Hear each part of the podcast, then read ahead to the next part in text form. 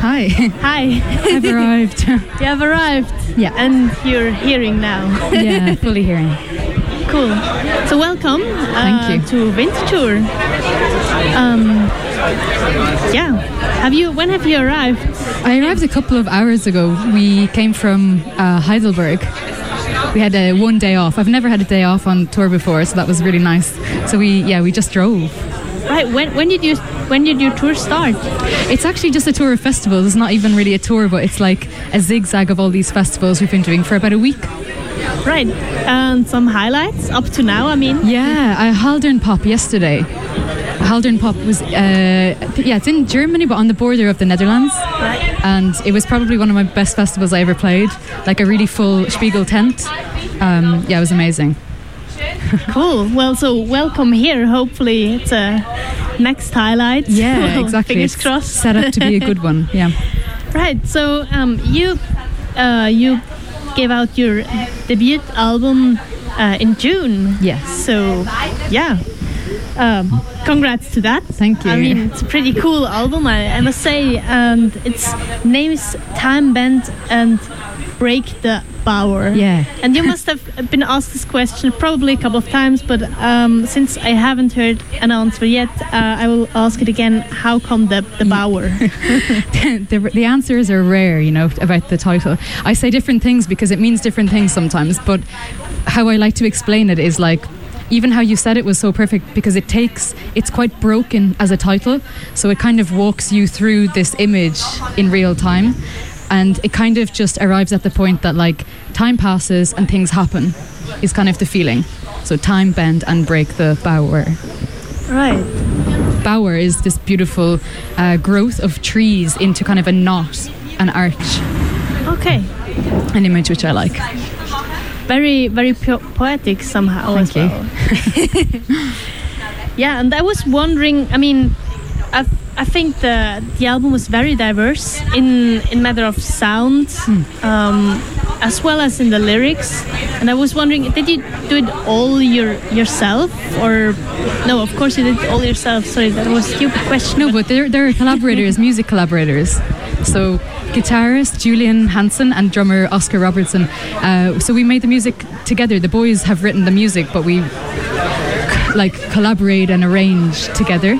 So it's a, a process which starts with the words, and then we get in a room, and with a lot of references or imagery or mood, or even me just reading at the rhythm that I want it to be set, uh, the boys start doing things. And then when I feel like something is exciting, then I go and I record on my phone. I just do crappy phone recordings to sketch. so it was. So, so you started off kind of with improvising. yeah like it's i love doing that because it's like you get something uh, spontaneous like and that's how you get an idea that's not like familiar to you and you kind of don't know what it feels like for a second and when it's uncomfortable or unfamiliar i think that's when you hit on something a bit new or a little bit like in a territory of its own. So i love arriving at an idea from that process but then we do choreograph things so that there's quite a formula to how we want to play it. We want it to be mapped out very um, precisely then like. Is it difficult then to, to get a moment back when it's when it happened all that spontaneous that something happened that you want to kind of reproduce but That's a really nice question. That's really interesting. I don't know. No one has ever asked that before. No, because I think I like I look for like risks or threats uh, in every gig, and I kind of use them to kind of fight against or find something spontaneous. Like a lot of the time, the energy will be like fighty, but sometimes it's soft and sensitive, and like I think changing the energy because of what room or headspace you're in gives everything its new meaning again. You just it's it's in that moment, you know. Um, yeah, I mean, there's a hundred different ways you can play your songs like different every time, but really reading the room, I think, is my is my way of finding a new way to play the song. Yeah. and you you mentioned that um, you're ins- inspired or you use references uh, you I mean listening to the album of course you hear that um, once hear that um, how do you pick your references I actually, the, the beginning of the process is so much fun for me because it reminds me of my design job that I had for like seven years, where the research is is very free. I was kind of trained how to research for design. So it's like very free and open. You go and see dance performances, you go and see theatre, you go to every gallery you feel like going to. You have no limits at the beginning. I don't like find something and then write an album about that. Like I start really wide and then put things up on my wall. And it's like sometimes I would have like 10 images on the wall that are unrelated and then over a few months they become I put them in different ways and one speaks to another and then all of a sudden I have a collection of things that look like oh the bodies are all doing weird shapes. And you know it says something to me and then I start to think about that and write about it. But it's like I never know at the beginning what I'm doing with that stuff. It's just intuitive and stuff I like and I'm attracted to and so that's a really nice part of the process because I have no I do not have to think about how it ends up as a song it's the last thing I think about. And the research is rather um, mat- materialistic bound? Like, do you really Physical. use images? Yeah, like so it's- physical image, like physical Yeah. images, or also like thoughts. Yeah, yeah, both. It- yeah, both. So my wall in my bedroom is like the physical images, like that are printed out from like film stills or a road trip I take, and I take a photo at midnight, and I like that, or anything that I like that's two dimensional and I can print out. And then I have. I have loads of different places. I've got like a series of notebooks, one for dreams, one for journaling, you know, one for poetry, one for sketches, one for the train, one for airplanes. any of those are also sources that I go into when I actually have a rhythm. I can rework a piece I wrote on an airplane and, you know, think that's a nice idea, but it has not got the right like um, meter. So I, I'm like, okay, I can rewrite that now. I can, yeah, I dive back into my, my thoughts basically like all the time and re kind of generate them. Like, And with that, it, it sounds like a, a very clear framework you have. Is there sound already included, or do you leave that to to your collaboration? Like, give me sound, and then you see how it how it fits. So the sound, I, I make playlists for like when I'm working on certain ideas and I'll call them something, something whatever comes to my head. Like I had a playlist called End of Days when I was thinking about writing End of Days, this piece, but it was random. It was like I didn't know what was going to happen or whatever. But like that's a useful thing to show to musicians because it tells them like just vaguely the temperature of what you're trying to get at. And if you have something like uh, something like a Janet Jackson song next to like a I don't know Madonna song next to something really contemporary, then all of a sudden it's not anymore using references. It's like painting a whole new thing, and people can go, okay, now turn it off and let's go.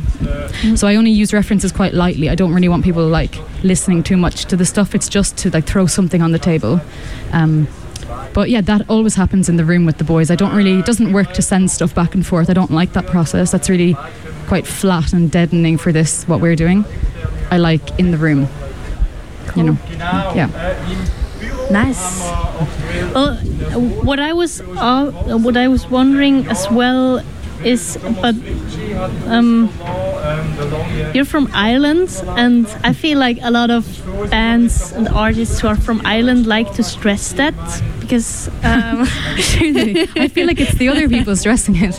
well, okay, yeah, It somehow is a big deal, isn't it, all the time? like, I, I'm only just from Ireland. I can't help it. yeah. Probably it's a projection. I must. Yeah. I mean, it's me bringing it up. so, True. Um, is there a musician that inspires you a lot? An Irish musician? Well, it doesn't have to be. Um, no. I think music is my last point of reference. Yeah. I think I, I look to other parts of culture for inspiration. It's too close. It's not that inspiring. I love listening to music. As I said, I love making playlists. Like, I love listening to music, but it's just not always. It's it's too literal to keep looking to that, and everything gets more reduced and reduced. It's like in design. If you copy another designer, it's no point. You have to like look quite far away, I think, in order to bring something from a different area in. Um, but like that doesn't mean I, I mean yeah of course I've got loads of musical heroes I don't know even where to start um, there's loads of Irish artists at the moment there's so many so many good ones like I love Gilla Band Fontaines are great Denise Chaila is great. Like there yeah there's so many. Just Mustard are amazing. Like yeah just would support all of my peers. They're, they're all you know I'm interested in what anyone is doing coming from where I'm coming from but a lot of them happen to be really good that's cool. Yeah, maybe a last question, not to where you're coming from, but where you want to go Hmm. or where it's going uh, next. I mean, next. I don't know. Yeah, next. So the thing is, like, interesting thing is that since the release and the tour, there's a gap, obviously. So right, like the tour I have coming up for the album is September and October. Um, so in between, I have a little private time, which has been really interesting. I've been away writing. Um, that's all I'm saying.